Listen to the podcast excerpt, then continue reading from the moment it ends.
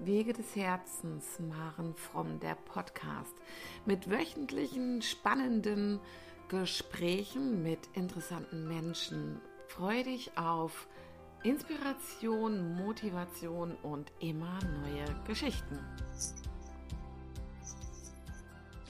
Ja, hallo, herzlich willkommen beim Wege des Herzens, Maren Fromm, der Podcast.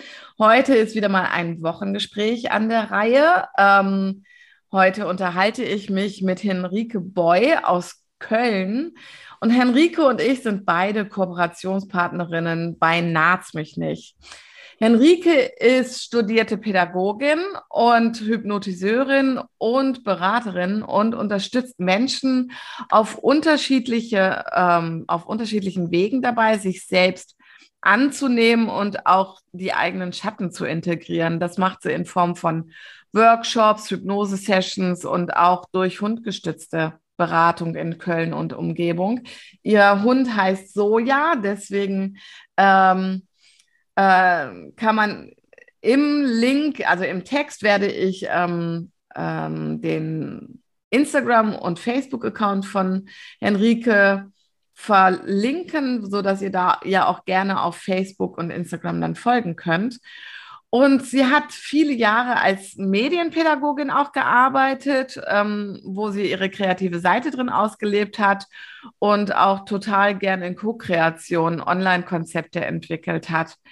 Ähm, Henrike selber hat viele Jahre ihre Schatten, eigenen Schattenteile ganz wunderbar gelebt und sich dementsprechend auch irgendwie wahrscheinlich öfter in unglückliche Situationen begeben, bis sie selber sich ihren Schattenthemen gestellt und diese auch angenommen hat. Und Henrike, du hast mir im Vorfeld geschrieben, dass du davon überzeugt bist, wenn jeder Mensch ähm, seine Schattenanteile annimmt und nicht mehr ablehnt, dass das ähm, die Chance für ein glückliches Leben ist. Ich freue mich riesig, dass du da bist. Es ähm, dieses Schat Thema Schattenarbeit ist auch eins meiner Themen, die ich im Coaching sehr, sehr gerne mit den Menschen anschaue.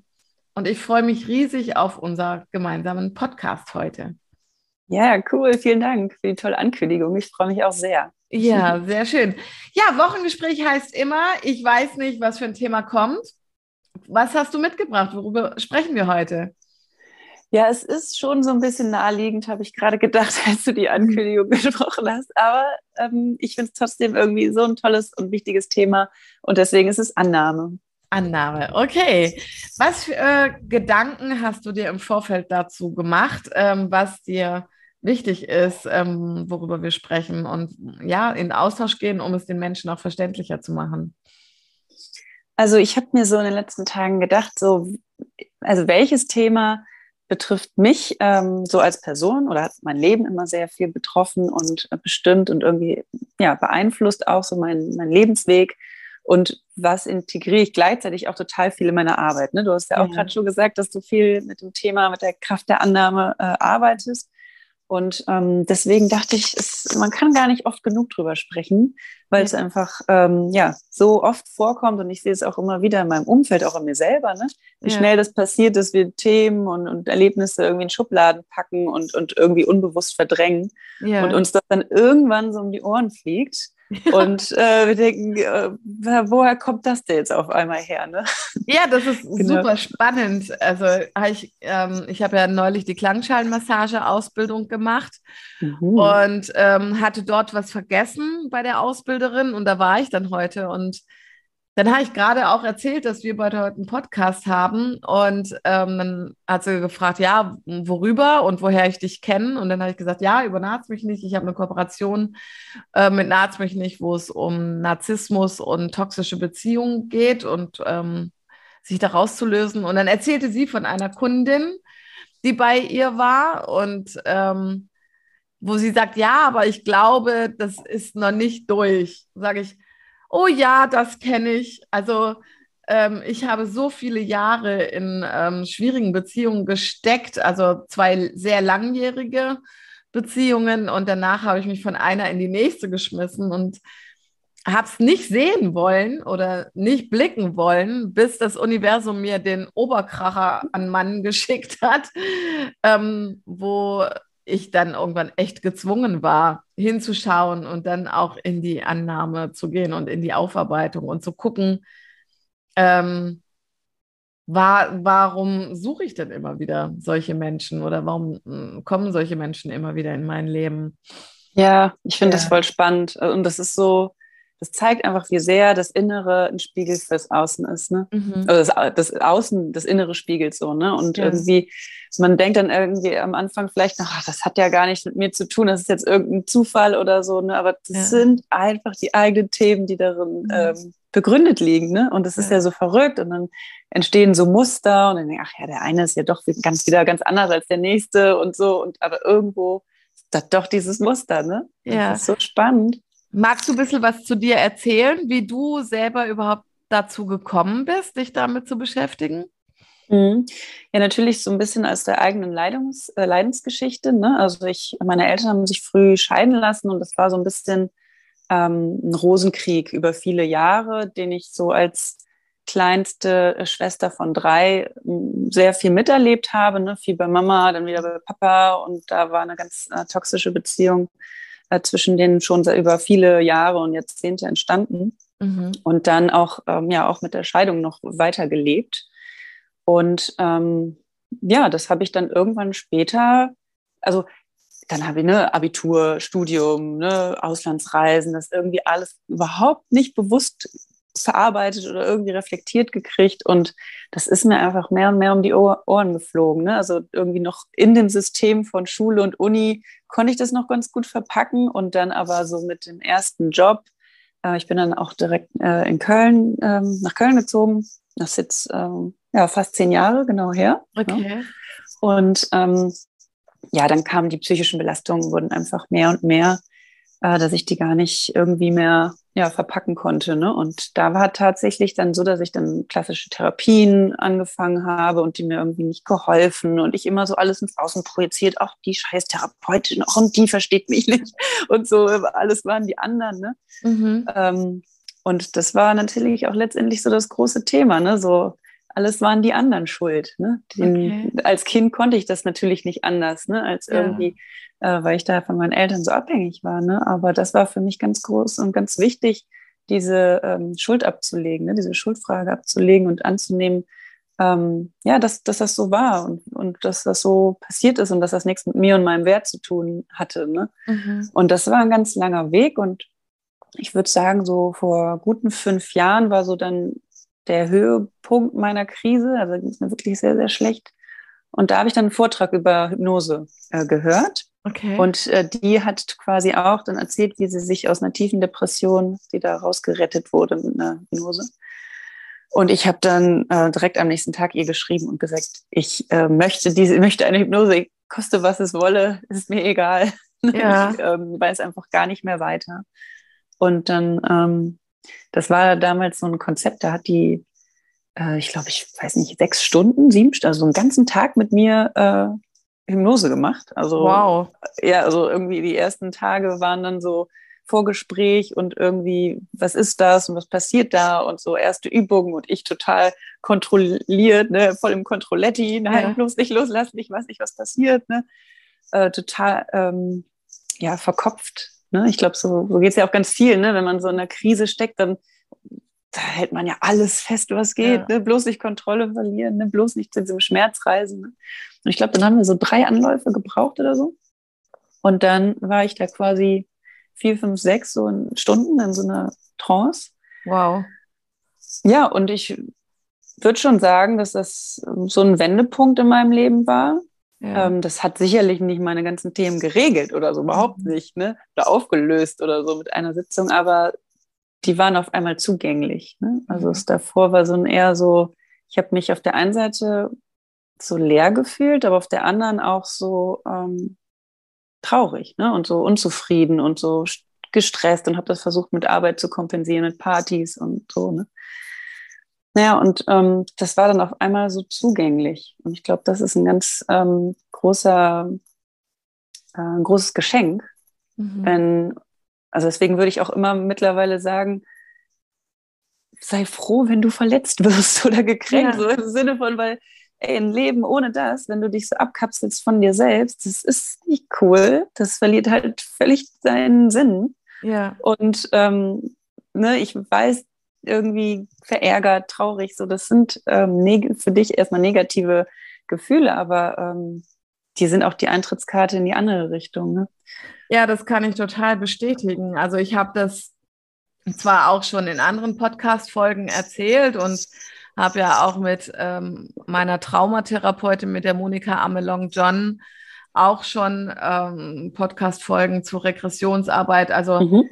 Gemacht. Also die, ähm, also bei mir war es so, ähm, dass sich zum Beispiel mein Trauma, das war so abgekapselt, ab, abgespalten von mir, ja. dass ich gar keinen Zugang zu hatte bis zu einem Moment, wo ich gar nicht mit gerechnet habe, dass sich da jetzt was öffnet. Also, und, und das okay. war super spannend. Ich habe ähm, eine, meine Ausbildung zum Coach gemacht und äh, den Abend vor der Prüfung hatte ich eine Heilkreisgruppe, die ich, in der ich bin und wo wir mhm. uns positive oder wo wir uns Kraftenergien schicken. Ähm, hatte ich gebeten, schickt mir bitte positive oder Kraft, ja, Energie. Mhm weil ich mich äh, kurz vor der Prüfung mit meinem Ausbilder angelegt hatte, weil ich mich geweigert habe, ähm, die Prüfung mit einer unserer Teilnehmerinnen zu machen, die hochgradig narzisstisch und ähm, ja, narzisstisch war und ich gesagt habe, mit der mache ich das nicht, weil ich es verantwortungslos finde, dass sie solche Tools an die Hand bekommt und dann mit Menschen arbeiten darf. Und daraufhin wollte er mich ähm, ja ja, hat er mir gedroht, dass ich mein Zertifikat nicht bekomme. Und dann habe ich echt Schiss vor dem Prüfungswochenende gehabt. So, und dann ähm, saß ich hier auf diesem, auf meinem Sofa zu Hause und, ähm, und spürte auf einmal, dass in meinem Unterleib irgendwas unangenehm wurde. So, schlussendlich, also in dieser Heilkreisgruppe war, ist auch meine Traumatherapeutin und die hat mich dann super geil da durchgeführt, also weil sich da Missbrauch bei mir gezeigt hat. Und ähm, ich es aber dennoch auch, also zu dem Augenblick wahrscheinlich auch noch zu meinem eigenen Schutz, ähm, auch noch darauf projiziert habe, naja, ich habe mich mit Kriegsenkelthema beschäftigt, es kann auch eine Großmutter gewesen sein, ähm, wo sich was übertragen hat, wo irgendwas in meinen Zellen ist. Das muss ja gar nichts mit mir zu tun haben. Und ähm, bin dann in die Prüfung und habe das auch echt gut gemacht, ähm, weil ich es noch gar nicht zugelassen hatte an mich mhm. selber. Also ich habe mir dann zwar schon Gedanken dazu gemacht, aber hat noch nicht den, den Zugang gefunden. Das war dann erst vier Wochen später und da komme ich jetzt halt drauf, weil du auch gesagt hast, das mit der Hypnose, ja. Also sie macht es auch mit einer speziellen Atemtechnik, wo du, wo sie dich begleitet in einen anderen Bewusstseinszustand, wo sich einfach cool. solche Dinge öffnen können. Ja. Und ich sage jedem, also ich bin so, so dankbar, dass sich das geöffnet und gezeigt hat. Ja. Ich bin ganz kurzfristig vielleicht auch mit Groll gewesen, so wie man sowas einem Kind antun kann. Aber ähm, der, die Dankbarkeit, war und war bei mir oder ist bei mir viel, viel größer, dass ich, ähm, dass ich verstehe und fühlen kann, warum sich manches in meinem Leben so statt oder warum manches in meinem Leben so stattgefunden hat, wie es stattgefunden hat und dass das mich ja auch ausmacht und auch und dann diese Annahme dieser Geschichte auch und damit dann auch, also auch in die Heilung gehen zu können. Das war natürlich ist das ein Prozess, wie du sagst, ja. Ähm, das ist nicht mit, nicht, nicht mit drei, vier Stunden Hypnose abgetan, aber es ist so schön, wenn es sich öffnet, zeigt, und, zeigt, ja, ja. und dir einen Weg, also dir den Weg öffnet. Ja, ich finde das auch so schön, deine Geschichte auch zu hören, weil ich glaube, das ist so, ähm, wichtig, weil es anderen natürlich auch Mut macht. Ne? Ja. Also wenn man mal so hört, dass du irgendwie Ahnenthemen ne, auch mhm. eventuell da mitverarbeitet hast. Ne? Und das ist bei mir hundertprozentig auch der Fall gewesen, ne? dass ich teilweise ja. gar nicht wusste, was denn jetzt meins oder ja. was gehört zu meiner Mutter, meiner Großmutter oder wem auch immer. Ne? Ja. Und ähm, dass wir jetzt die Ehre haben, das, ne, also was viele Generationen nie erleben durften, ne, also konnten auch einfach, ne, weil sie zu viel, also das gar nicht die, die Kapazitäten, das, das Umfeld, die Rahmenbedingungen, die Strukturen ja. hatten, um das anzugehen und wir dürfen das jetzt in Heilung schicken und das ja. ist, ey, ist so cool, ne? Ja. Das ist so befreiend und so schön. Ja. Was hat sich bei dir getan, nachdem, nachdem du die erste äh, also diese Hypnose-Session hattest? Also warst du da für mehrere Tage oder wie, wie, wie lief das bei dir ab? Genau, das waren dann, ja, ich glaube, irgendwie so drei, vier Tage, dann irgendwie eine Zeit lang eine Pause und dann nochmal irgendwie okay. ein, zwei Sessions. Da ist aber gar nicht mehr so viel passiert. Also ich erinnere ich mich mhm. gar nicht mehr so viel dran. Ähm, da ging es natürlich dann auch viel so um Stärkung und, und Suggestion ne? und so. Mhm. Aber das erste war halt erstmal dafür da, dass ich so in die Erinnerung komme, ne? weil mhm. da viel von mir, ähm, ja, ne? also wenn man, wenn ein Kind traumatisiert wird, eine überfordernde Situation mitkriegt, dann spaltet es sich ab. Ne? Also das ist ja einfach ein Überlebensmechanismus. Ähm, und ich habe so richtig gespürt, wie es so zurück in mir was sich zurück integriert hat, ne? wie so ein mhm. Selbst. Ne? Und das war erstmal total schön, aber auch oh, unfassbar schmerzhaft. Ne? Also ich hatte da zum Glück auch ein äh, gutes Umfeld für, sonst hätte ich es wahrscheinlich auch gar nicht gemacht. Ne? Also mhm. damals mein Freund, der hat mich da auch sehr ähm, bei unterstützt, dann diesen Schmerz zu spüren und mal zu weinen. Ich hatte 10, 15 Jahre nicht geweint. Ne? Also, mhm. also, dann kam es plötzlich alles raus mir raus. Ne? Und mhm. ähm, ich habe mit meiner Mutter gesprochen und ne, habe mich da so rangetastet, so an, ja. die, an die Themen. Ähm, genau, dann hat es mich aber auch noch mal ganz schön so zerlegt. Also ich habe mich dann in so einen Burnout ge gearbeitet. Mhm also in den nächsten ein, zwei Jahren, also war da schon auch echt, hatte da viel mit zu tun und war damit auch überfordert. Ne? Also ja. auch ne, die Therapie war, also da war schon dann nochmal so eine Krise notwendig, dass ich halt gesagt habe, so und jetzt packe ich den Stier an den Hörnern und kümmere mich wirklich selber mal drum. Also ich war dann noch so unsicher, so ein bisschen unbeholfen, würde ich sagen. Jetzt zurückblickt, ich habe das auch noch nie so betrachtet. Ganz spannend, dass wir da jetzt so drauf kommen. Ja. Ähm, Genau, und dann äh, bin ich in, äh, dann weiß ich noch, dann hatte ich Panikattacken eine ganze Zeit lang und ähm, bin dann zu meinem Mitbewohner gegangen, weil kein anderer gerade da war und habe gesagt, du, mir geht's gerade gar nicht gut und ich weiß keine Ahnung, was es ist. Ne? Also ich, mhm. es, es ist so und es ist so und es ist so und ich denke irgendwie alles total überfordernd und mhm. Herzrasen und Schwitzen und ich glaube, ich muss sterben oder so ungefähr. Ne? Ja. Und ähm, der hat dann gesagt, Henrike, du fährst jetzt erstmal einen Yoga-Retreat. Und ich so, was, ein Yoga-Retreat? Ich weiß nicht. Ja. dann, ja, dann habe ich das aber gemacht, so voll in die Natur, von die Pampa und äh, ab 6 Uhr irgendwie meditieren und Yoga und so. Und das hat mir echt, ich würde sagen, so auch mit irgendwie total den Arsch gerettet. ähm, ne, weil es irgendwie, ja, für mich auch nochmal ein weiteres Werkzeug ist, Meditation. Mhm. Ähm, wegzukommen aus der, dieser Identifizierung, ne? Also ja. das, dieses Beobachten zu lernen. Also ich hatte durch die Hypnose da irgendwie so einen ähm, Zugang bekommen, der hat mich aber auch total überfordert. Mhm. Ne? Und dann durch die Meditation habe ich dann irgendwie gemerkt, ah, das bin ich nicht. Also das ist ein Teil von mir und ich kann da reingehen, aber ich kann auch wieder rausgehen. So mhm. und diese diese Selbstwirksamkeit da oder dieses Switchen irgendwie zu lernen, ne? das hat äh, da rückblickend echt einen total großen Einfluss genommen. Genau, und dann, ähm, ja, dann habe ich auf jeden Fall angefangen, Literatur zu mir zu kaufen, Podcasts zu hören, äh, Coaches zu haben. Ne? Also ich habe ähm, viel mehr selbst initiativ mhm. geschaut und ähm, da auch ganz viel über, über YouTube ähm, an, an Persönlichkeitsentwicklung und Heilung gemacht. Mhm. Ähm, Genau. Und dann ähm, habe ich irgendwann gemerkt, boah, dieses Leben, in dem ich bin, das war irgendwie, ich glaube, das ist gar nicht so meins. Okay. Die Beziehung, die ich fühle, die ist zwar gut und nett und sicher und der Job auch, aber das war alles irgendwie aus diesem Überlebensmechanismus ent, äh, entschieden und nicht aus so einem freien Selbst, nenne ja. ich es jetzt mal. Ja, dann habe ich meinen Job gekündigt vor zwei Jahren und meine Beziehung beendet und äh, mir ein Auto gekauft und bin dann erstmal ähm, reisen gegangen und ähm, habe dann eine Heilerausbildung auch angefangen. Okay. Äh, hier in Köln. Also so energetische Heilungsverfahren, ne? irgendwie Meditation noch mal in der Tiefe zu erleben, zu erfahren.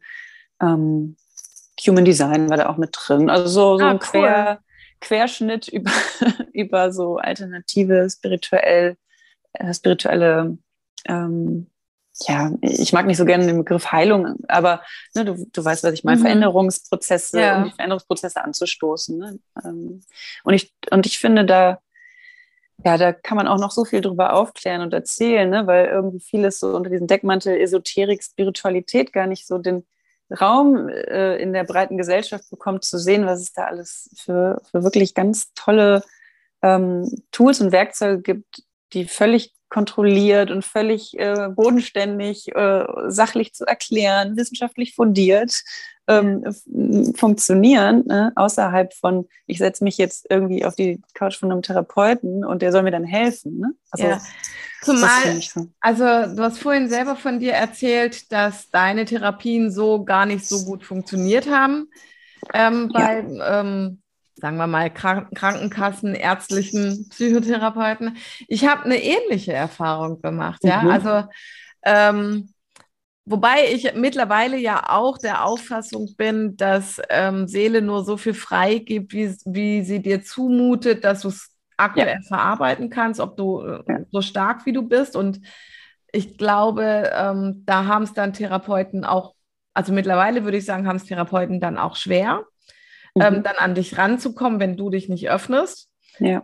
Weil du es vielleicht gar nicht selber weißt, ja. Ähm, aber auch, also welche Erfahrung ich jetzt so nach und nach mache, ist, seit ich mich mit dem Thema Kriegskinder, Kriegsenkel, übertragene Traumata beschäftige und selber da in die Tiefe gegangen bin, ähm, das sind Themen, die meine Therapeuten, bei denen ich war, nie angesprochen haben. Also ich kann mich weder, also ich hatte, ähm, habe, weil ich zehn Jahre lang Bulimie hatte, zwischen meinem 18., äh, zwischen mein, doch meinem 18. und 28. Lebensjahr hatte ich meine erste Therapie. Da ging es nur darum, ähm, die, dass ich die Bulimie beende irgendwie. Ja, aber mhm. ähm, es wurde sich, also ich kann mich nicht daran erinnern, dass da wirklich in die Tiefe gegangen wurde. Ja, also das Einzige, was dann, also ich glaube, da war ganz viel eigener Wille von mir dabei, dass ich da das schaffe, weil es für mich mittlerweile lebensbedrohlich geworden war. Also meine Speiseröhre war verätzt und solche Sachen, ja. Okay. Also, also da war ganz viel Lebenswille dabei.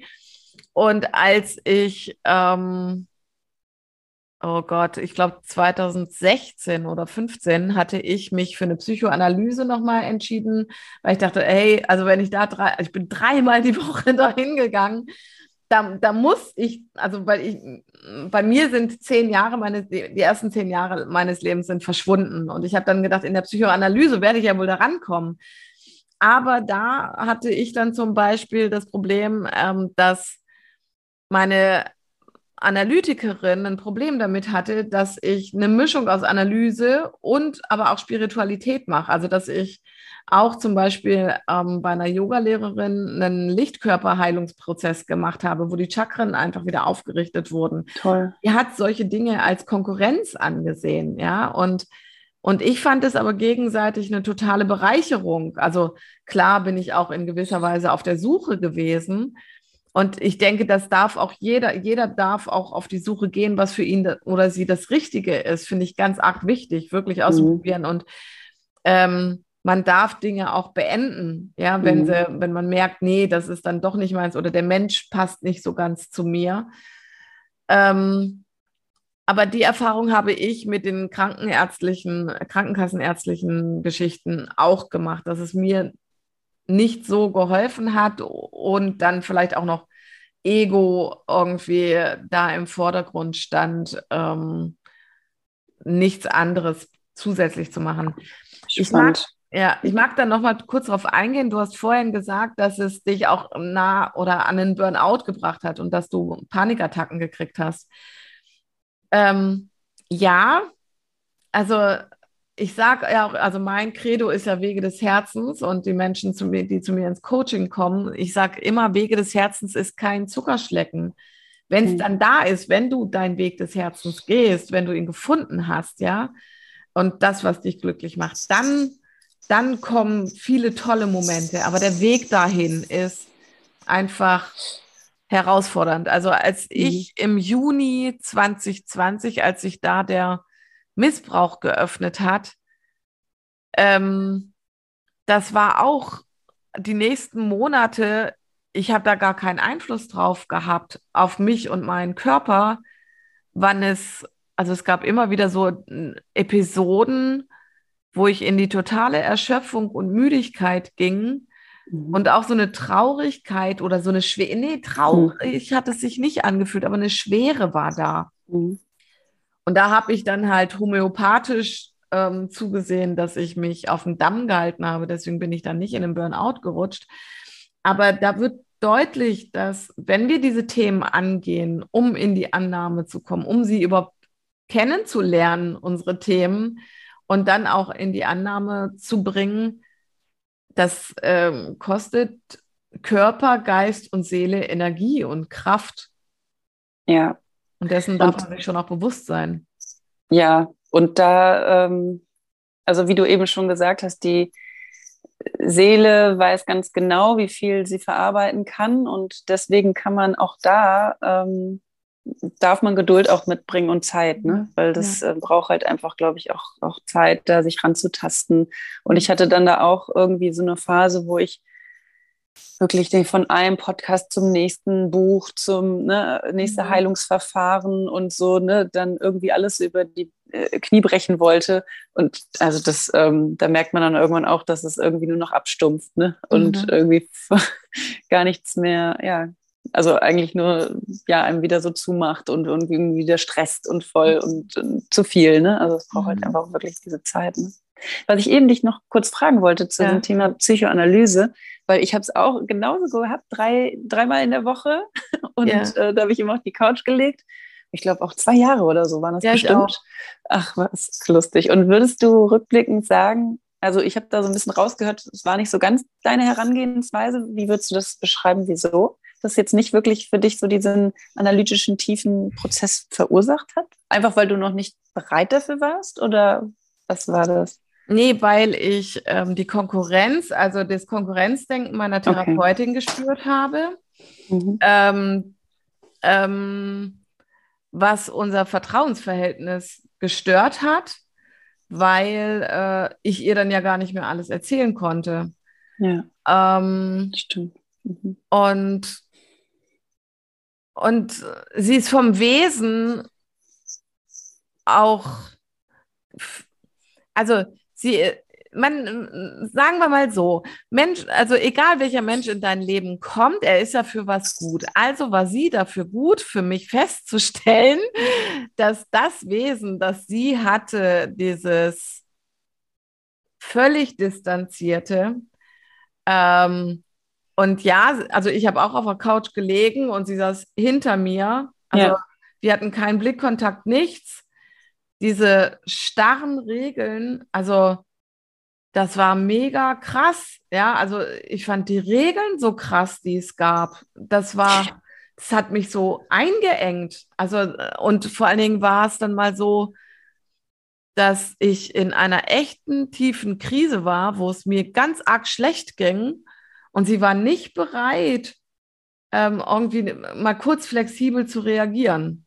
Also, dass ich einen anderen Termin gekriegt hätte, weil ich den einen aus, aufgrund der, meiner Berufstätigkeit nicht wahrnehmen konnte, hatte ich dann gefragt, können wir den verschieben? Nein, also entweder das da an den und den Tagen, aber keinen anderen. Und das waren so Erlebnisse für mich, wo ich gedacht habe, Alter, also diesen Ansatz verstehe ich nicht und das ist nicht meiner. Also das war für mich auch so ablehnend. Also ich habe mich abgelehnt gefühlt. Ja.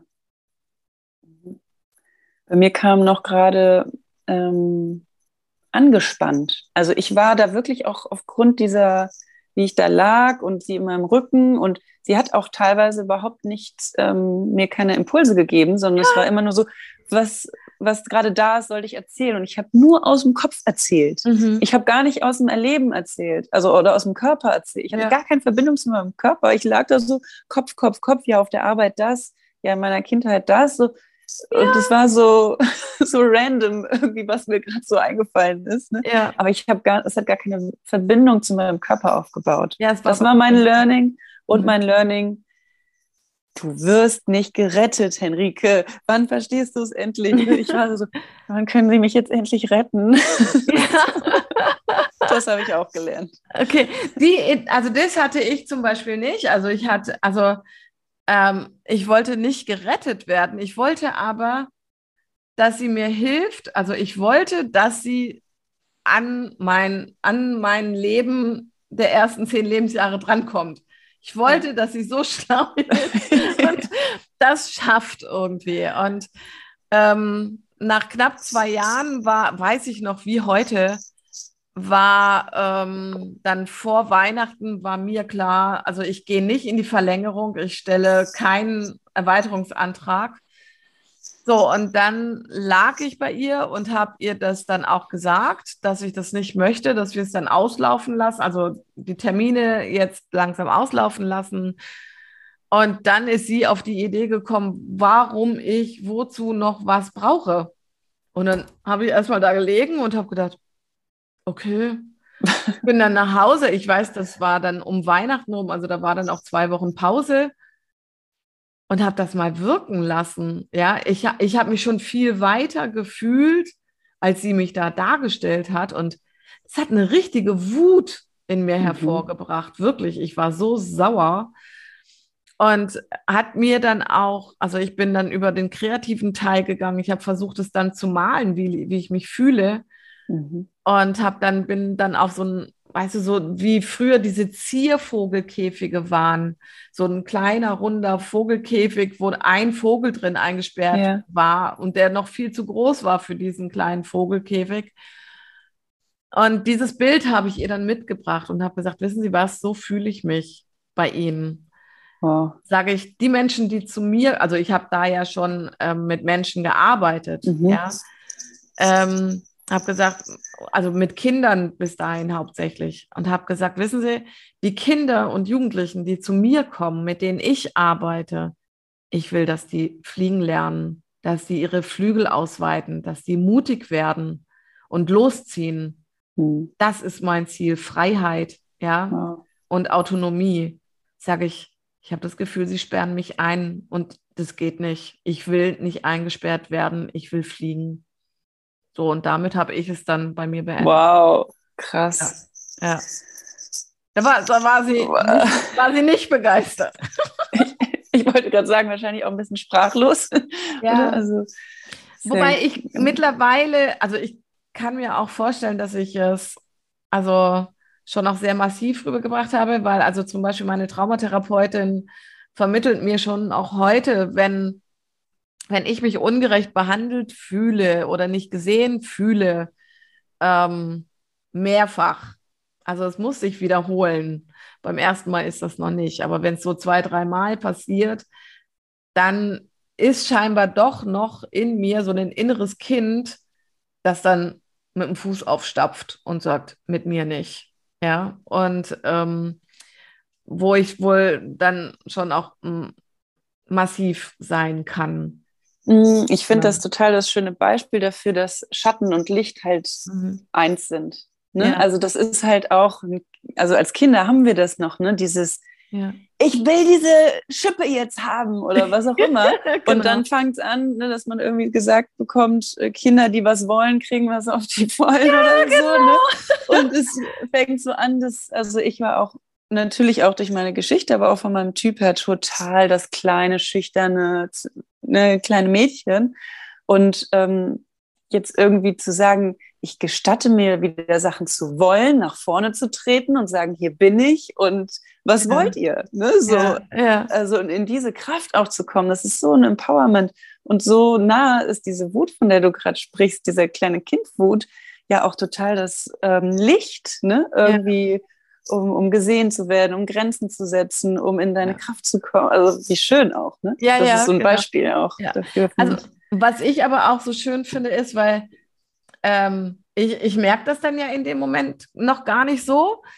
Ähm, was ich aber sehr liebe, ist, wenn es mir dann gespiegelt wird und gesagt wird, ja. Maren, was ist jetzt gerade los?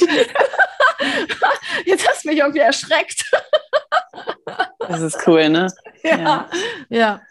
Und ähm, also ich liebe das ganz arg, dass dann auch, also bei meinen Kunden zum Beispiel, ja, ich habe eine Kundin, die ist, die ist so geil, die übt mit mir so sehr. Ja, also die sagt mir Dinge, die sie sich wahrscheinlich bei niemand anderes traut zu sagen, ja, wo sie sich traut, mir ihre Meinung zu irgendwas zu sagen oder ähm, vor mir für sich einzugestehen. Cool. Auch in einem Ton manchmal, wo ich denke, Alter, hallo, ich kann da, ich bin jetzt eigentlich nicht diejenige, die das abkriegen muss. Aber als ich zum Beispiel auch da, ich finde, das macht auch eine gute Arbeit aus, als ich dann auch da in die Annahme gegangen bin und gesagt habe, hey Maren, das ist eigentlich voll der Vertrauensbeweis, dass er sich das bei dir traut und mit dir übt. Das ist ja genauso wie Kinder, die abhängig von ihren Eltern sind und also wenn sie halbwegs gesund aufwachsen oder selbst wenn sie also so aufwachsen, wie wir vielleicht aufgewachsen sind oder so. Aber trotzdem sind Eltern in der Regel immer das Übungsfeld und speziell, also in, in den Trotzphasen und dann später auch in der Pubertät. Und das ist so wichtig, ähm, diesen Kindern und dann auch jungen Menschen die Möglichkeit zu geben, zu rebellieren und mit dir zu üben. Klar, auch Grenzen aufzuzeigen, aber ähm, als Mensch, als Eltern oder als aufziehende Menschen dann oder begleitende Menschen auch ähm, zu sehen, was steckt dahinter und ähm, diesen Mensch in diesem Böckchen oder in diesem Pubertier zu sehen und zu stärken. Ja. Ich fand das sehr spannend. Hast du schon eigene Kinder, Henrike? Nee. Okay. Meine Tochter ist jetzt 19 und ich, ich konnte nicht streiten. Also meine Tochter hat mich zu weit, also äh, die ist wirklich toll, ja, aber die wollte mit mir streiten. Die hat einen ganz starken Charakter. Und ich konnte nicht. Ich habe immer, weil ich ja so tolle Pädagogin bin, habe ich immer versucht, mit ihr zu diskutieren und alles Ah. auszusprechen. Und Amelina, dann geh doch mal kurz in dein Ich kenne das. atme doch mal durch, so nach dem Motto. Und wenn du dich beruhigt hast, dann setzen wir uns nochmal zusammen.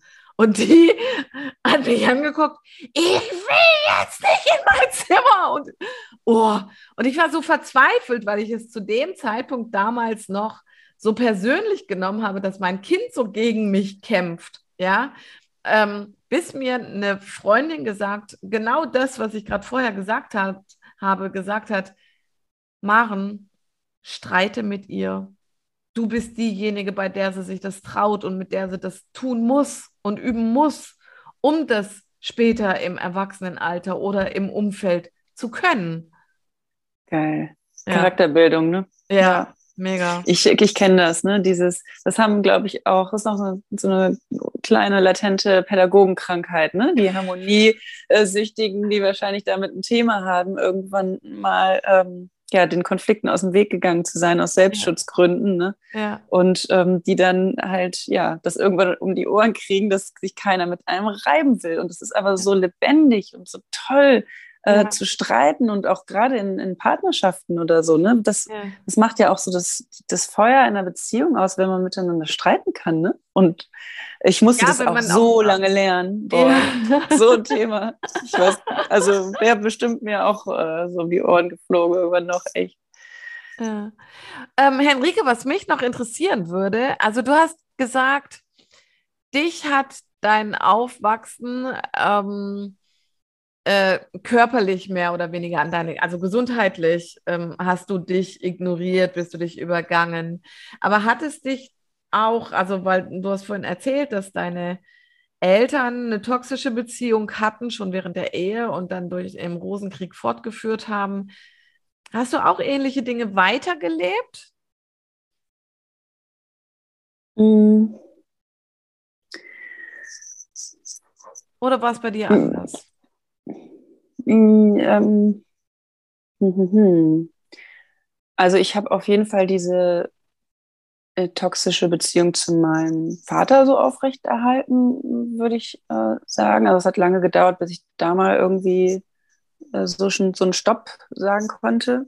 Ja. Ähm, ähm, ja, also mit meinen Partnerschaften eher, würde ich sagen, jetzt nicht klassischerweise so, ne? Also wenn es irgendein klassisch gibt, aber bei mir war es eher so, dass ich ähm, meine erste ähm, äh, mit meiner ersten Beziehung in so eine völlige emotionale Abhängigkeit gegangen bin. Ne? Dieses, ich will nur ihn, am liebsten sofort Kinder und heiraten. Also, also so, weil ich gar nicht irgendwie dieses, ja, ich glaube, dieses harmonische Beziehungsmodell kannte ja. und dachte so, oh mein Gott, da ist jemand, der mag mich, ich will nur dich. Also ja. total in die emotionale Abhängigkeit, total ähm, ja, äh, in, in Eifersucht und in also diese ganzen Fall, Fallen getappt bin, die es dann so als Teenager ja vielleicht auch einfach zu erfahren äh, gilt, ne? Und dann ordentlich verlassen und abgelehnt wurde. Mhm. Also das war dann so eine ähm, sehr, sehr schmerzhafte ähm, äh, Erfahrung, die ich dann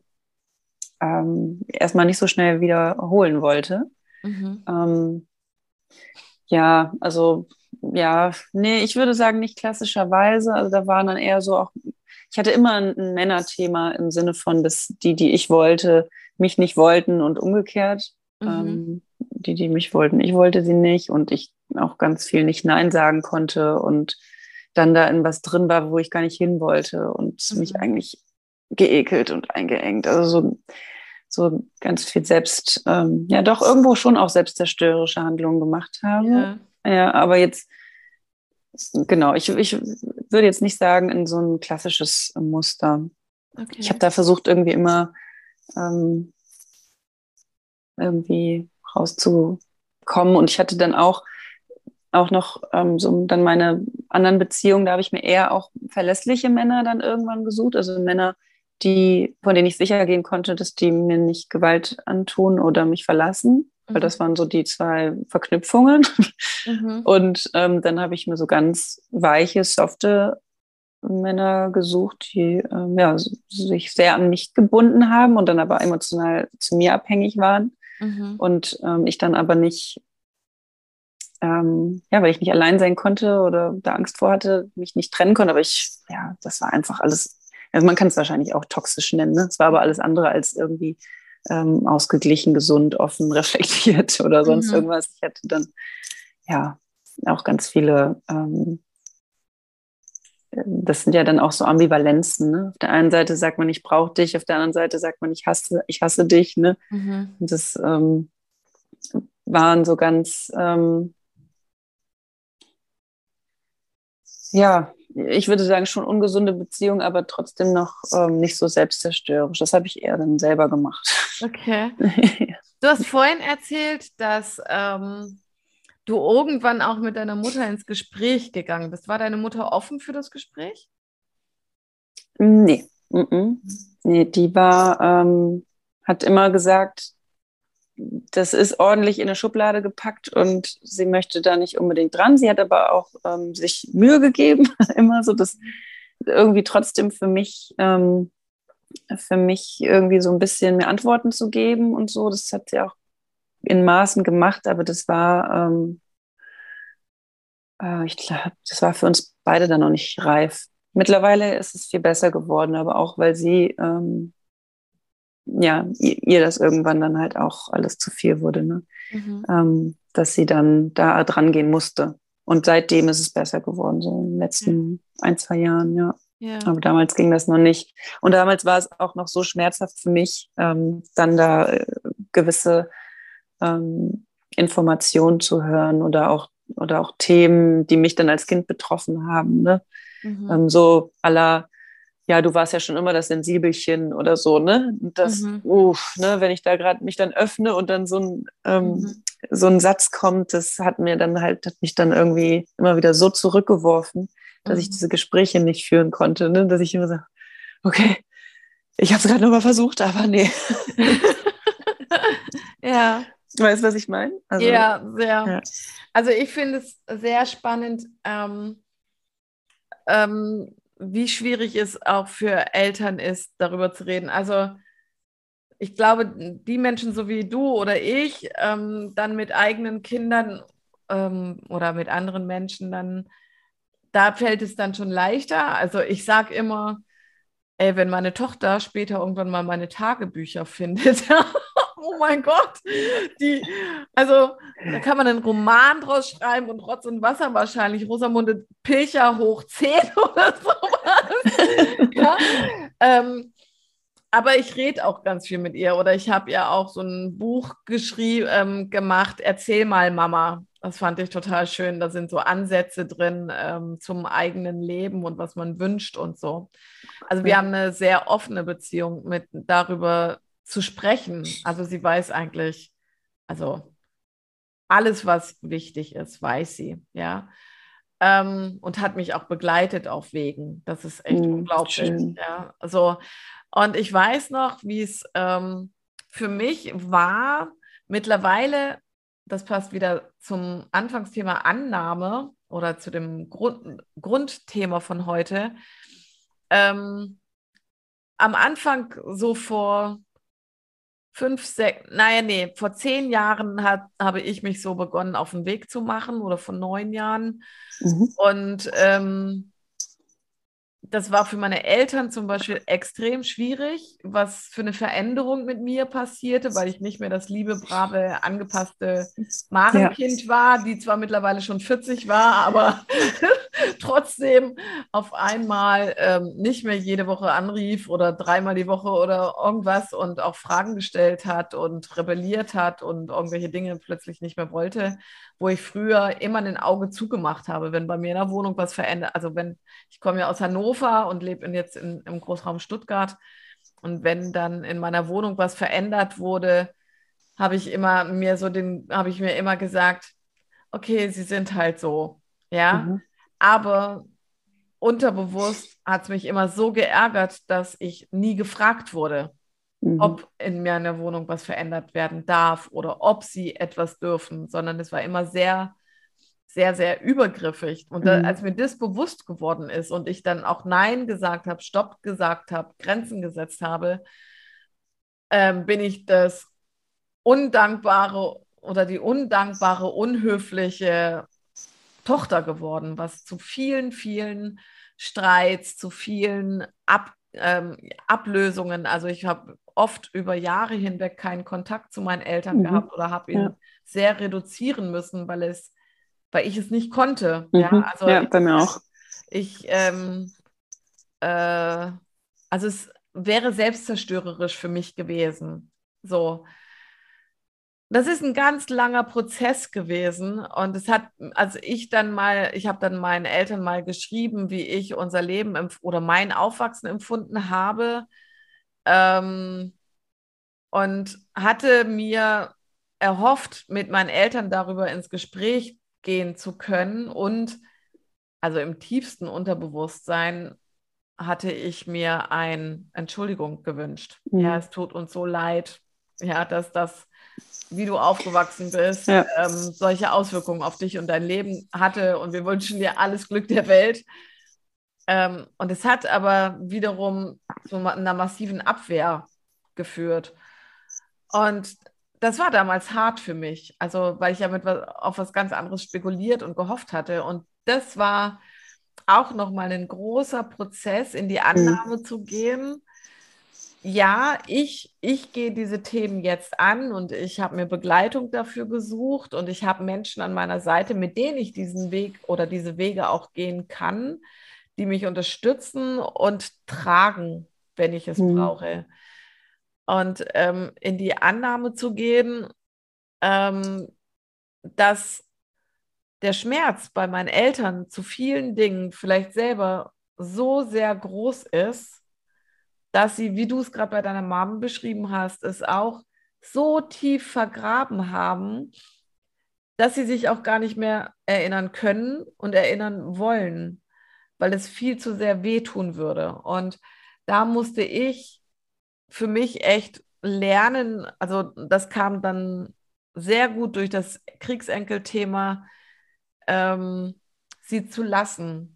Ja. ja, weil ich, es kann nicht sein, dass ich irgendwelche Dinge aufdecke, zwinge zu erzählen, zwinge tiefer zu gucken und zu machen und zu tun, wenn sie keine Begleitung dafür haben und ja. dann in eine Situation verfallen, die ihnen gar nicht gut tun würde, sondern wenn es ums Thema Annahme geht, geht es doch um unser eigenes Leben und, ja.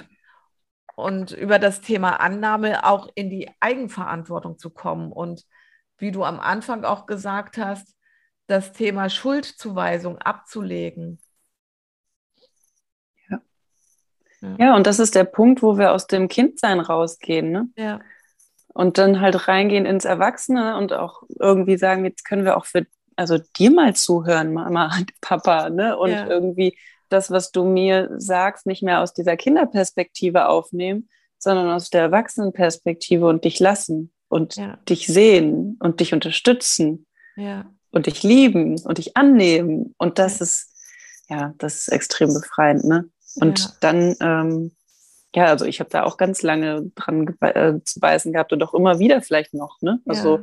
dass das immer wieder mal aufkommt, so plötzlich so, Hä, ne, was ist, äh, was war das jetzt für ein Spruch oder so, ne? Ja, und ja. dass sich das dann trotzdem irgendwie wieder ein kleines Kind triggert, ne? Mhm. Aber ähm, ich glaube, das wird ein Leben lang so sein, dass das ähm, kleine Kind da mit dabei ist, ne? Ja, dafür ist es ja in uns. Genau. Ja, eben. Ja. Wie geht es dir heute dann, also ähm, wenn du sagst, du hast ganz lange ähm, mit dieser Mann-Geschichte zu deinem Vater praktisch da ein Thema gehabt, wie fühlt sich das heute an für dich? Also ähm, kannst du mittlerweile so gut auf ihn zugehen und ähm, dass es sich für dich frei anfühlt oder du halt so in dem Maße hingehst oder in die Kommunikation gehst, mhm. ähm, dass es sich gut anfühlt? Mm, es ist noch so ein bisschen, wie du es eben ähm, erzählt hast, bei deinen Eltern so ein ähm, Auf und Ab. Also dann ist es mal wieder eine Annäherung, da brauche ich aber auch dann wieder irgendwie ein bisschen Distanz. Jetzt äh, war es ein paar Monate, ähm, oder ich würde sagen eigentlich so im letzten Jahr, ähm, so, dass ich wieder Distanz bra brauchte, nachdem ich ganz viel Annäherung vorher hatte, ähm, ne, nachdem ich auch viel versöhnt hatte und so dachte so, oh, ich kann ihn auch endlich wieder mal freien Arm nehmen, wie mhm. cool, ne? Und mhm. da schon ganz viel Versöhnungsarbeit äh, gemacht hatte. Und jetzt äh, während meiner Hypnoseausbildung war das Thema irgendwie nochmal so präsent, dass ich da dann nochmal ganz dringend die Distanz brauchte. Ne? Und ja. jetzt ähm, merke ich, aber jetzt geht es auch wieder so. Ne? Also es ja. ist wieder, es ist immer wieder so ein annähern, distanzieren und ja, das, also wie, ich glaube nicht, dass das Thema jetzt irgendwie komplett gegessen ist oder so. Ja. ähm, aber es fühlt sich so, so viel freier an. Es ist total schön, weil es natürlich auch für meine Selbstständigkeit ne, die Integration meiner männlichen Kraft und Seite auch so, so braucht. Ne? Ich will da gar nicht mehr ähm, in der Ablehnung sein. Mhm. Gar nicht. Ja. ja. Wie geht es deinem Papa damit? Also ähm, kriegt er diese Veränderungsprozesse mit? Ich glaube, das ist tatsächlich auch ein Grund, weshalb er sich ähm, mir also distanziert. Okay. Das, früher war er gefühlt ähm, da so, ja, irgendwie so näher und, und hat da mehr auch gezogen, so in unserem Kontakt und unserer Verbindung. Jetzt ist es so ein bisschen, dass ich zwischendurch denke, so, okay, bin ich da jetzt irgendwie völlig weg vom Radar, aber ja. ähm, vielleicht äh, spürt er da auch einfach ne, ähm, meinen Prozess und kann dann nicht so richtig, hat er vielleicht Angst vor der Konfrontation. Ne? Mhm. Also ich glaube, meine Mutter, die war da weitaus offener für diese Konfrontation. Mhm. Und da habe ich gemerkt, wie, was sich in ihr getan hat, äh, während ich meine Prozesse hatte, ohne dass wir miteinander geredet haben. Also weil wir so eng verbunden mhm. waren und so meine Themen ihre waren, also um, mhm. und ihre meine, also keine Ahnung, ich kann es immer noch nicht unterscheiden manchmal, ne? aber ähm, ich habe da früher auch so, ähm, dann als es so anfing, ähm, so auch dieses, ich brauche dich jetzt, gib mir die Information und entschuldige dich bei mir, ne, wie du eben vorhin auch mhm. meintest. Und sie war so, nein, auf keinen Fall. Das ist meine Sache, dich geht das nichts an, was damals passiert ist. Das war Mama und Papa und so, mhm. ne? Und mach dein Ding, aber lass mich damit in Ruhe, ne? Mhm. Und ich so, nein, und ne, hat da so, ähm, ich war da so ohnmächtig, ne? Und seitdem ich sie da gelassen habe, hat sie halt plötzlich irgendwie, ja, da sich so geöffnet und gezeigt und, und auf mich zugegangen und so. Das hat äh, richtig schön so harmonisiert. Mhm. Ja, bei meinem Vater, also ich bin da gespannt. Das jetzt gerade ist halt äh, sehr distanziert, ähm, aber friedlich, mhm. friedlich distanziert im beidseitigen Commitment. Da wird sicherlich, sicherlich auch noch was ändern, keine Ahnung. Also was ich spannend fand, war, ähm, als ich dann irgendwann auf meine Eltern zugegangen bin ähm, und gesagt habe, mir geht es um Heilung mhm. und nicht mehr um Vorwurf. Ja. Ähm, genau. Und da ging es darum, dass ich mit ihnen ein Familiengenogramm erstellen wollte. Und da mit diesem, mit dieser Aussage, es geht mir nicht mehr um Vorwurf, es geht mir nicht mehr um Schuld, ja. sondern ich, ich möchte es in die Heilung bringen. Ich möchte wissen, was in unserem Familiensystem ist. Ähm, ohne irgendjemanden einen Vorwurf zu machen. Ja. Daraufhin konnten sie sich wenigstens für die Genogrammarbeit öffnen mhm. bei mir. Das fand ich sehr, sehr cool. Da ja. haben wir echt viele Stunden dran gesessen ähm, in einem Zoom-Call und haben ein Genogramm gemeinsam erarbeitet. Ich Dinge Was ist das? Über... Ein Genogramm ist sowas wie ein Stammbaum, ähm, aber also meist, also du gehst ähm, mindestens, warte mal, du, deine Eltern, Großeltern, Urgroßeltern und am besten sogar noch die Ururgroßeltern, also mhm. vier, mhm. vier Generationen rückwärts, ähm, guckst du dir ähm, die Namen, die Geburtstage, die Berufe, die Beziehungen zueinander, ähm, die ganzen Kinder, Verwandtschaftsverhältnisse, gab es Geburten, Totgeburten, ähm, verstorbene Kinder, welche Berufe haben die Menschen, ähm, wie sind sie zueinander gestanden, wo haben sie gelebt, gab es Fluchterfahrung, von wo nach wo sind sie geflüchtet, mhm. welche ähm, Nöte haben sie gehabt, welche Ernährungsgewohnheiten. Also es ist ein sehr, Spannend. sehr, ja, es ist mega umfassend, aber so wirklich sehr spannend und sehr heilend. Wirklich. Also mhm. ähm, äh, ja, also ich habe, also ich mache das regelmäßig in meinen Coachings, wenn es die Menschen zulassen. Und darüber kannst du sehr cool feststellen, wer hatte schon welche Traumata vor dir und ähm, welche, von welcher Generation zu welcher Generation wurde das weitergegeben und mhm. jetzt dann auf dich weitergegeben. Welche, mit welchen Sätzen bist du besetzt praktisch? Ähm, die dich eingrenzen. Also da gehören Glaubenssätze dazu, ja. gehören ähm, aber auch die Trauma der, der vorhergehenden äh, und der mhm. Einfluss der Trauma.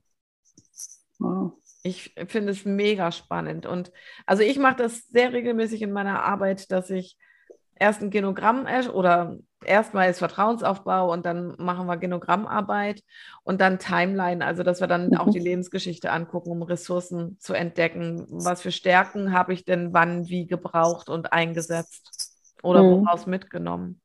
Ja, spannend.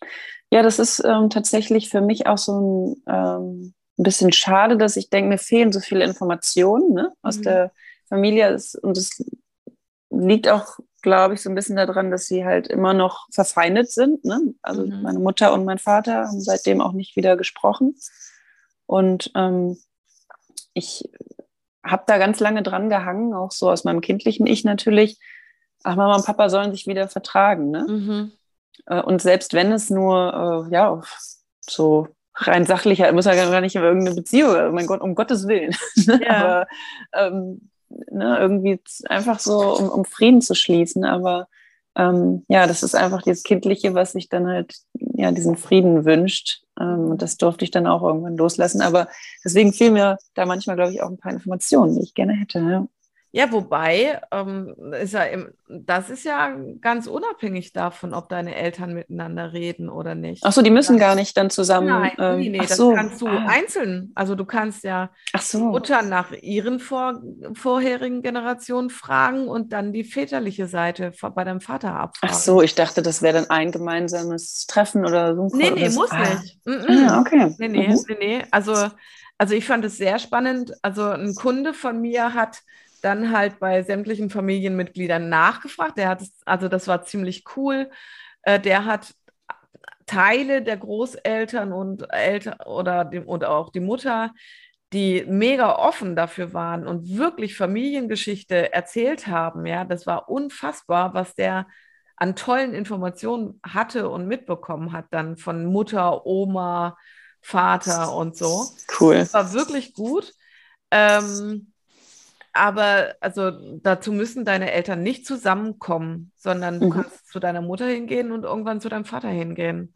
Und das ist, also ich fand es bei mir sehr spannend, weil ähm, zum Beispiel ähm, es gibt bei uns keine Akten oder sowas, ja, oder, oder wirkliche, also es gibt nur Geburtsurkunden und Hochzeitsurkunden. Ansonsten wurde alles vernichtet, was es über Mhm. irgendwen gab. Und das fand ich sehr spannend, weil mein Opa zum Beispiel, ähm, der ist auch im Krieg gewesen ähm, und war auch in Russland und in Polen stationiert. Und wenn man sich die deutsche Kriegsgeschichte in Polen und Russland anguckt, sind die Deutschen dort wirklich nicht nett gewesen, ja, Mhm. um es sanft auszudrücken. Mhm. Aber mein Opa ist immer als jemand dargestellt, er ist halt, ähm, weil er in den Krieg gegangen, weil er musste. So. Mhm. Und ich habe aber für mich das Gefühl, ich bin dort noch nicht weiter auf die Forschungsreise gegangen. Ich habe das Gefühl, da steckt noch was anderes dahinter, wovon wir nichts wissen. Und das ist aber, sind Möglichkeiten, die man ähm, über so Archive auch herausfinden kann. Wie war die Stationierung? Welchen Weg hat er genommen? Und ähm, in welchen Einheiten waren Menschen auch? Also da gibt es wirklich zu dem Zweiten Weltkrieg auf jeden Fall Archive in Freiburg, Berlin und irgendwas ist in Ludwigsburg auch. Cool. Ja, also da werde ich Spannend. irgendwann auch noch weiter auf Forschungsreise gehen, weil Mhm. diese, ähm, diese Themen geben sich einfach auch immer weiter in den Generationen, ja, also diese Geheimnisse, ja, und welche Familie guckt sich schon gerne an oder traut sich zu sagen, mein Opa war bei der SS, Mhm. ja, also bei den Nazis waren Anhänger Ja. oder so. Aber sowas erkennt man auch ganz gut dadurch, wenn Kinder Adolf hießen in der Zeit oder Frauen wurden Adolfine genannt und solche Sachen. Ja. Mhm. Wie gehst du da mit deinen Klienten um, wenn ähm, ja, die Informationen einfach nicht zugänglich sind oder gemacht werden können oder so? Dann Ähm, nehmen wir das auch so an. Dann ist Ja. es so. Ja. Ja, und dann Mhm. nehmen wir halt das, was wir haben. Ja. Da kommt immer noch genug bei raus. Ja. Ja. Also es Ja, war ja bei mir auch so. Komme ich dann nochmal auf dich zu. Das hört sich ja echt spannend an. Ja, gerne. Ich kann dir Mhm. auch gerne da einfach mal Unterlagen zu geben und ähm, dass du es dir selber mal anguckst und dann Hilfestellung von mir dazu kriegst. Mhm. Cool. Ja, prima. Also, hey Henrike, wir sprechen jetzt schon eine Stunde. Ja. Ähm, Das Wahnsinn. verfliegt. Ähm, ist dir noch irgendwas besonders wichtig? Also deine Kontaktdaten und alles werde ich ähm, in den Text mit einfügen, unterhalb des Podcasts. Ähm, aber ist dir noch irgendwas ganz besonders wichtig zum Thema Annahme oder glaubst du, wir haben schon über das so, so Kernaussagen auch gesprochen, die dir wichtig sind? Mm, Ja, im Gegensatz zu der Annahme oder auf der, auf der anderen Seite der Annahme steht ja die Ablehnung. Da, da haben wir vielleicht noch gar nicht so drüber gesprochen und ich weiß ich nicht, ich würde nur irgendwie noch mal gern sagen, da wo Ablehnung ist, da ist halt auch dann ganz viel Energie. Ne? Und es ist so schön, das zu erkennen, dass, ähm, dass diese Energie dann dahin fließt und dadurch, dass es mehr wird, das, was Mhm. man ablehnt. Ne? Und es ist so, so logisch irgendwie, aber trotzdem passiert das ganz viel. unbewusst und irgendwie die Menschen, die das hören, vielleicht da einzuladen, ähm, wenn denen das selber passiert oder im Umfeld merken, dass da irgendwie jemand an die Decke geht oder ein Trigger ist, ne? irgendwie so ganz äh, mit offenem Herzen und ganz fürsorglich einfach darauf hinzuweisen, ne? dass ähm, da ein ganz großes Geschenk hintersteht zu diesen zu dieser Ablehnung, zu diesen Widerständen ähm, mhm. auf die aufmerksam zu machen ne? mhm. und, und uh, Unterstützung anzubieten und da zu sein und irgendwie das nicht ab, auch noch abzulehnen. so, ja. Sonst ist es ein kollektives Ablehnen der Ablehnung der Ablehnung. Und ähm, ja, irgendwie auch gerade, ne, das ist so ein, so ein Verstärken, wenn wir anfangen, irgendwie alle uns nur noch aufzuregen und äh, abzulehnen und, und so. Ne? Also ähm, ja, da einfach vielleicht zu erinnern, dass es äh, schön sein kann, das auch ähm, ja, da auszutreten und dann aber fürsorglich das anzunehmen und äh, zu sagen, so, ey, das, ja, das wird gerade abgelehnt. Ja, zumal ja äh, vieles von dem, was wir ablehnen, nicht integrierte Anteile unserer selbst sind. Ja, und, ganz genau. Und wenn wir wenn wir etwas ablehnen ähm, und, und, und es uns nicht angucken, diese Kraft, die dahinter steckt, ähm, dann lehnen wir einen Anteil in uns selber ab. Also spannend, ich habe gerade heute mit meinen Stund Studenten Arbeitsblätter zum Thema Ablehnung gemacht. was cool. sie an anderen, was, was sie an anderen Menschen aufregt, nicht leiden können und wo sie sich dann vielleicht für was Besseres halten und so. Also so so Lästergeschichten gehören ja auch zum Thema Ablehnung. Und wenn ich, und wenn ich dann aber sehe, wo ist denn dieser Anteil von Eitelkeit, von Lautsein, von leise sein, von Nuscheln oder egal was in mir und ich lehne es bei anderen Menschen ab, darf ich erstmal in die Annahme bei mir gehen, um es bei anderen Menschen auch anzunehmen. Ja, so schön gesagt. und da steht dann so viel Verbindung zu ja. sich selbst, zu anderen hinter. Das ist so schön. Ja, das stimmt. Henrike, ich danke dir ganz herzlich für unser tolles Gespräch. Ähm, es war mir echt eine Freude. Ich hoffe, ja. ähm, dass es dir ebenso Spaß gemacht hat. Und Total. war auch sehr spannend, finde ich. Und ich hoffe, auch euch Zuhörern hat es jetzt wirklich gut gefallen und ähm, die, die es auf YouTube sehen, als Zuschauern. Wer weiß, Enrique, ab September habe ich wieder Termine frei für Podcast-Folgen. Bis dahin habe ich ausreichend ähm, Materialien oder Menschen, die mit mir Podcast-Folgen machen. Vielleicht machen wir ja in der zweiten Jahreshälfte auch nochmal eine neue Folge im Podcast. Und ich freue mich riesig, dass wir beide Kooperationspartnerinnen bei Nazmich sind. Ich freue mich auch und vielen Dank für dieses super spannende Gespräch. Also ich glaube, ähm, ich hätte das nicht erwartet, dass es direkt so tief geht. Aber du, wahrscheinlich ziehst du solche Leute und solche Gespräche dann auch an. Also es hat, war total schön und total leicht. Ja. Oh, wie schön. Vielen Dank. Ja, sehr gerne. Ja, dann sagen wir mal auf Wiedersehen. Tschüss. Tschüss.